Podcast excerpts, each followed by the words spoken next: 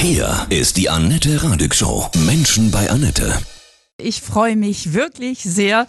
Wieder mein Gast zum zweiten Mal, Schauspieler Hannes Jenicke. Guten Morgen, Hannes. Grüße dich. Guten Morgen, Annette. Du kümmerst dich seit Jahren ja auch intensiv um den Tierschutz und den Schutz der Nutztiere. Wir reden heute über dein aktuelles Buch, gerade rausgekommen, Die große Sauerei, wie Agrarlobby und Lebensmittelindustrie belügen und betrügen. Nutztiere ist ja auch schon so ein hässliches Wort. Nein, das ist kein schönes Wort. Es sagt Mhm. ungefähr in etwa, mit diesen Tieren umgehen. Wir nutzen sie aus, wir benutzen sie und ähm, ja, das ist eigentlich eine ganz schreckliche Vokabel, hast du recht. Du hast jetzt genau dich umgesehen. Du warst in einem Schweinemastbetrieb für dein Buch. Was hast du denn alles aufgedeckt? Also nichts, was nicht ohnehin eigentlich schon bekannt ist. Ähm, der Kastenstand, der sogenannte, also dieses Einpferchen in Eisengitter, sodass Schweine weder aufstehen noch sich umdrehen können, ist eigentlich seit den 90er Jahren verboten, wird millionenfach immer noch praktiziert. Ähm, wir haben auch uns mal einfach beschäftigt mit diesen ganzen Siegeln und diesen Qualitätsmedaillen, mit denen uns dauernd vorgegaukelt wird, wie gesund wir essen, allen voran Milchprodukte, Käse, Joghurt, Quark, Fleischprodukte. Da wird ein, eine Verbrauchertäuschung betrieben, die ist geradezu atemberaubend. Aber irgendwie weiß es jeder, will es aber nicht wirklich wissen. Die Industrie will nichts ändern, weil sie Rendite machen möchte. Die Politik ändert nichts, weil sie Marionetten sind der Agrarlobbys und des Bauernverbands. Und der Verbraucher will es eigentlich nicht wissen, weil der kriegt natürlich ganz schnell das verständliche Gefühl, dann kann ich ja gar nichts mehr essen. Und dieses Gefühl verstehe ich sehr gut und deswegen habe ich dieses Buch gemacht. Man kann sehr wohl noch Sachen essen, man muss sich halt ein bisschen schlau machen. Ja, welche Gütesiegel, darauf verlassen sich ja wirklich viele, sind denn überhaupt brauchbar und glaubwürdig aus deiner Sicht? Also wir haben ziemlich genau recherchiert. Es gibt so ganz kleine äh, Kooperativen auf regionaler Basis, durch der Biokreis Bayern. Da kann man natürlich mit gutem Gewissen kaufen. Das sind die ganzen Hofläden, das sind die ganzen kleinen Bioanbieter. Auf Bundesebene im Discounter, Supermarkt, den großen Ketten, Aldi, Lidl, Rewe, Penny, Edeka, gibt es eigentlich nur noch drei Siegel, die tatsächlich zuverlässig sind. Das ist Bioland, Naturland und Demeter. Demeter ist das strengste Siegel. Bioland und Naturland sind zuverlässig. Alles andere sollte man wirklich ignorieren. Vor allem diese Medaillen in Gold, Silber, Bronze, das ist alles gekauft. Das ist alles Etikettenschwindel und Verbrauchertäuschung. Es ist leider wirklich so. Viele sagen ja, ah, ich kaufe beim Metzger meiner Wahl, aber ob der dann alles immer so preisgibt, wo er sein Fleisch her hat, ist ja auch mal die Frage. Viele Metzger würden ja gerne noch selber schlachten, dürfen es aufgrund von abstrusen Bundes- und EU-Bestimmungen nicht mehr. Meistens wissen die Metzger aber sehr genau, wo ihr Fleisch herkommt. Ob das Mhm. jetzt von einem Riesenbetrieb Wiesenhof oder Tönnies, die wissen das. Also insofern, wenn man einen Metzger seines Vertrauens hat, sollte man den einfach fragen. Und grundsätzlich ist einfach Bio zwar teurer, aber dann sollte man einfach zum Sonntagsbraten zurückkehren, sich einmal die Woche ein richtig tolles, hochwertiges, schönes Bio-Steak leisten, anstatt dreimal am Tag diesen, diese Billigpampe, die uns da in Zellophan verschweißt angedreht wird. Mhm. Isst du denn noch Fleisch manchmal? Nein, schon. Also ich bin da jetzt, ich bin da völlig unmissionarisch, aber ich bin seit 40 Jahren Vegetarier. Wow. Was war deine Motivation zu sagen, ich will diesen Schmerz der Tiere auch nicht ertragen oder was war dein Hauptgrund? Also ich habe als Kind mit großer Begeisterung Fleisch gegessen. Ich bin teilweise in den USA aufgewachsen, fand Hamburger und, und Hotdogs mit das größte, die größte Erfindung, die es gibt. Das hat sich ein bisschen geändert. Ich hatte mit Anfang 20 zwei Drehtage in einer Hühnerfabrik in Bayern und hatte keine Ahnung, wie dass meine geliebten Chicken Wings so produziert wurden. Und als ich das das erste Mal gesehen habe, habe ich mich entschieden, dass dieses System nicht mehr zu unterstützen. Bei mir ist es so, dass ich auch finde, dass man diesen Tod so mitschmeckt als Energie irgendwie. Aber ich glaube tatsächlich, dass wenn ein Tier sein ganzes Leben lang gequält wird in viel zu engen Fabrikshallen, in Schweinefabriken, im Kastenstand, in diesen grauenhaften äh, Milchzuchtbetrieben, da, ich glaube schon, dass man das mitschmeckt, den Stress, den diese Tiere ihr Leben lang haben. Ich meine, jedes Lebewesen sch- schüttet ja Stresshormone aus. Ich glaube sehr wohl, dass mir die mitschmeckt. Und es gibt Leute, also echte Fleischkenner, die sagen, sie schmecken sehr wohl den Unterschied zwischen auf einer Allgäuer Weide oder irgendwo gezüchteten Bio-Kuh, die dann per Weidenschuss von einem Profijäger erlegt wird, zu dem Fleisch, was aus der Fabrikshalle kommt. Also ich glaube sehr wohl, dass es, dass es ungesund ist, Fleisch zu essen von derartig gestressten, gequälten Tieren. Und dann ist ja auch so viel in dieser Massentierhaltung, so wird so viel Antibiotika verwendet.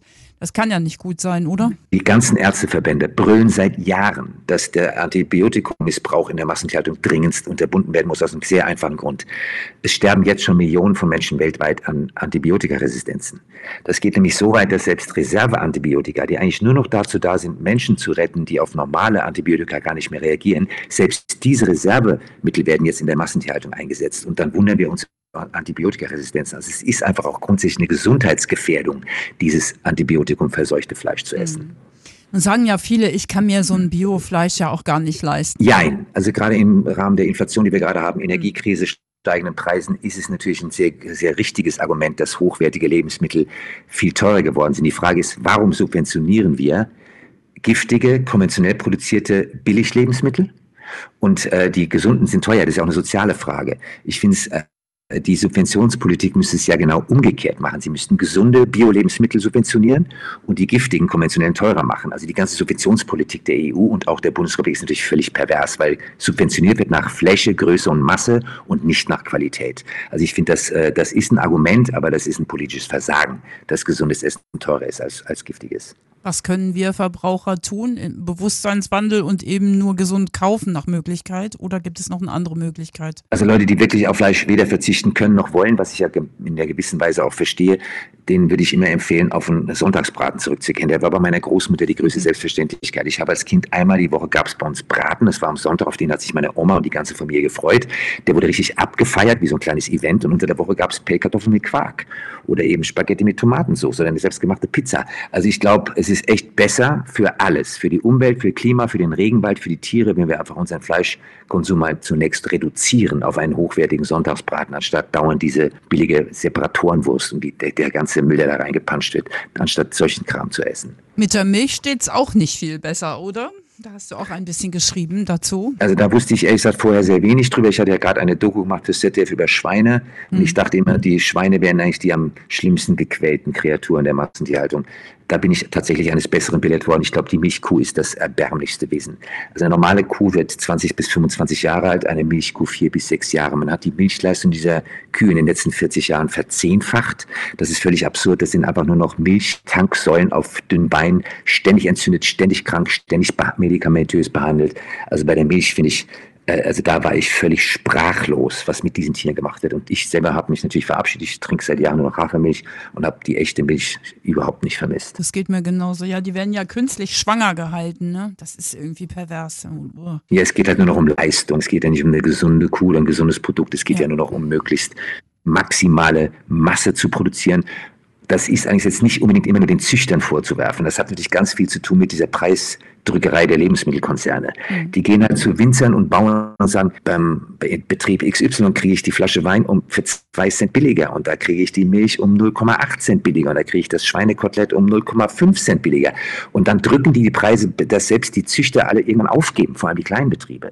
Also das hat ganz viel auch mit, der, äh, mit dieser giftigen Kombination zu tun aus einer Geiz ist Geil-Mentalität des Konsumenten und dieser Preisdrückerei der Lebensmittelkonzerne. Was hat dich in, innerhalb deiner Recherchen am meisten schockiert? Also mit der Milch wusstest du noch nicht, was, was noch? Irgendwelche Bilder im, im, im Schweinemastbetrieb? Was ganz Banales hat mich am meisten schockiert. Wir haben ein sehr präzise formuliertes Tierschutzgesetz, das besagt, dass keinem Tier ohne vernünftigen Grund Leiden, Schmerzen oder Schaden zugefügt werden darf. Und wenn man dieses Gesetz ernst nehmen würde, müsste man die Massentierhaltung sofort komplett abschaffen und verbieten. Weil jedes Tier in der Massentierhaltung wird gequält. Ein Huhn, all diese Tiere leben ja nicht artgerecht. Die werden zusammengepfercht, die sind alle krank, die picken sich gegenseitig die Augen aus, die Schnäbel werden gekürzt, was gegen das Gesetz ist. Es wird immer noch kupiert bei den Schweinen die Schwänze, das ist verboten. Ähm, da wird das Gesetz mit einem solchen Zynismus und einem solchen Sadismus regelmäßig täglich millionenfach gebrochen. Das hat mich eigentlich am meisten gewundert, dass wir ein sehr genau formuliertes Tierschutzgesetz haben und alle tatenlos zuschauen, wie das jeden Tag millionenfach gebrochen wird. Ja, es ist unglaublich, aber Haustiere, Katzen, Hunde, Pferde, wir lieben doch, wir Deutschen lieben doch äh, Tiere. Ja, da ist unsere Sprache ja sehr subtil. Wir haben halt Haustiere, die wir lieben. Ich glaube, nur für Hunde werden über 5 Milliarden jedes Jahr ausgegeben für Hundefutter und Accessoires. Dann haben wir Wildtiere, die wir irgendwie alle faszinierend finden, es sei denn, sie kommen uns zu nah wie ein Wolf oder ein Bär, ein Baby namens Bruno. Und bei Nutztieren machen wir einfach die Scheuklappe runter und tun so, als wären das keine Lebewesen. Also die Unterscheidung zwischen diesen drei Tierarten finde ich gerade schon sprachlich total interessant. Mhm. Aber das ist tatsächlich so, wir Deutschen sind ja eigentlich extrem tierlieb, aber wenn es um die Massentierhaltung geht, sind wir absolute Sadisten. Das kann man nicht anders formulieren. Ja, wir setzen auf Bewusstseinswandel, auch was Mother Earth betrifft. Du bist ein großer Umweltaktivist. Du, du sagst, was du denkst. Du, du trittst für deine Meinung ein. Von wem hast du das? Gab es irgendwie ein großes Vorbild in deinem Leben? Jetzt so direkt nicht. Meine Eltern waren politisch sehr interessiert, sehr engagiert, aber nicht grün. Die waren eher so Sozialdemokraten alten Schlages und wie die Brandwähler. Ich bin sehr früh bei Greenpeace eingegangen eingestiegen als Teenager schon und dann kriegst du diesen Newsletter und dann liest du 30, 40 Jahre lang, was eigentlich passieren müsste in Sachen Umweltschutz, mhm. Habitatschutz und stellst fest, dass eigentlich genau das Gegenteil passiert. Also wir wissen, seit 50 Jahren zum Beispiel, dass wir aus fossilen Brennstoffen aussteigen sollten Wir verbrennen immer noch mehr. Das meistverkaufte Auto ist das SUV. Äh, drei Millionen Deutsche buchen jedes Jahr eine Kreuzfahrt. Mich, was mich so umtreibt, ist, dass wir eigentlich alle genau wissen, wie wir mit diesem Planeten umgehen sollten und tun es aber nicht. Ja. Und das ist für mich so eine gewisse Antriebsfeder. Du fährst ja gerne Motorrad, ja? Bist auch ein richtiger Rocker, Hannes Jenicke. Ist dein Motorrad elektrisch oder ist es noch ein normales? Also ich gebe zu, ich habe ein, ein uraltes Oldtimer-Motorrad, eine alte Moto Guzzi, an der ich sehr hänge. Das ist ein sentimentales äh, Objekt. Das ist auch so eine, war immer ein Kindheitstraum, so ein Ding zu fahren. Und ich habe noch eine BMW. Die, also ich bin zugegebenermaßen, da fahre ich noch Verbrenner. Allerdings ist die CO2-Bilanz von Motorrad im Vergleich zum Auto dann doch eher bescheiden. Also ja. ich fahre auch nicht sehr viel. Ich fahre eigentlich nur noch noch im Sommer, dann eben ins Büro. Also ich bin da ganz überhaupt nicht vorbildlich. Ich bin auch ganz bestimmt kein konsequenter Umweltschützer, aber meine Leidenschaft fürs Motorradfahren habe ich mir noch nicht abgewöhnt, gebe ja, ich zu. Das ist auch gut so. Ich finde, das äh, muss auch. Das ist ein Stück Lebensqualität. Finde ich auch. Was isst du am liebsten? Dein Lieblingsgericht? Also ich habe im Dorf einen so ein Stammitaliener. Ich bin ein großer Fan der italienischen Küche, die ist auch für Vegetarier durchaus geeignet. Und ich bin ein großer Fan von asiatischer Küche. Auch da, da kommt man als Vegetarier oder gar Veganer sehr gut über die Runden. Also ich brauche eigentlich nur ein bisschen italienische Küche und ein bisschen asiatische Küche. Mhm. Und dann bin ich schon. Und ich brauche gut gegen einen guten Wein habe ich auch nichts. Ja, sehr schön. Wie feierst du Weihnachten? Im Rahmen meiner kleinen Familie. Ja, was gibt es da zu essen? Das wird ganz kurzfristig entschieden. Also es war schon, in meiner Familie war das fleischlos. Die letzten zehn, meine Eltern sind mittlerweile beide verstorben, aber wir haben immer irgendwas Leckeres gefunden. Mhm. Das Wichtigste ist eh der Süßkram. Also solange es Lebkuchen gibt, bin ich glücklich. Nimm's, nimm's, ja.